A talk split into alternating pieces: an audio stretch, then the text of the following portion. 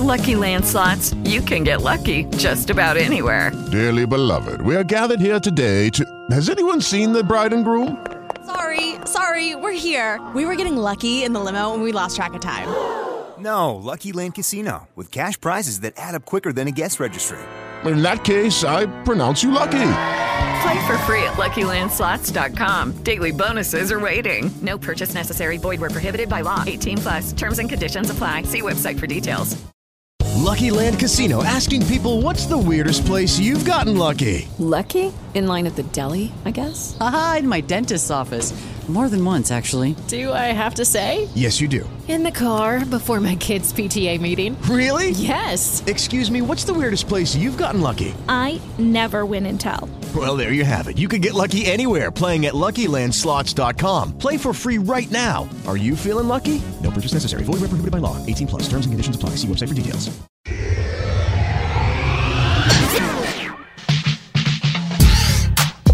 Na coluna de ontem a gente conversou um pouco sobre um tema muito importante que é adesão à medicação.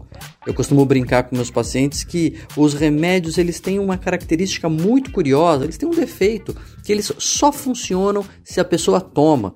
Quando a pessoa não toma, o remédio não funciona.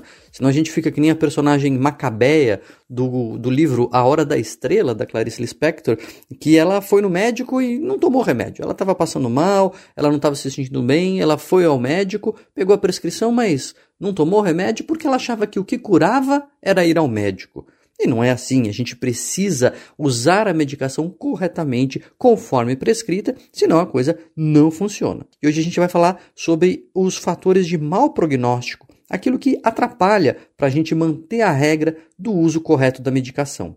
Um dos primeiros é o efeito colateral. Quando a gente se sente mal com o remédio, a chance de a gente parar no meio é muito grande, porque a gente faz aquela conta né, de custo-benefício e o custo do, do, uso da medicação pode estar maior do que o benefício que ele está nos trazendo na nossa cabeça. E é importante conversar com o médico, com a médica, sobre isso para poder fazer algum ajuste. Aliás, por falar em custo, esse também é um fator de mau prognóstico. Se o remédio é caro e todo mês ou toda semana você tem que colocar a mão no bolso e gastar bastante, isso também vai diminuir a chance de a pessoa usar o remédio direitinho. A complexidade do uso da, da, posologia, se são duas vezes por dia, três vezes por dia, de seis em seis horas, tudo isso também dificulta. Uma coisa que ajuda nesse caso é colocar lembretes, é usar aplicativos que ajudam a pessoa a gerenciar a própria medicação. E uma coisa que a gente muitas vezes não leva em conta é a capacidade de compreensão daquela pessoa.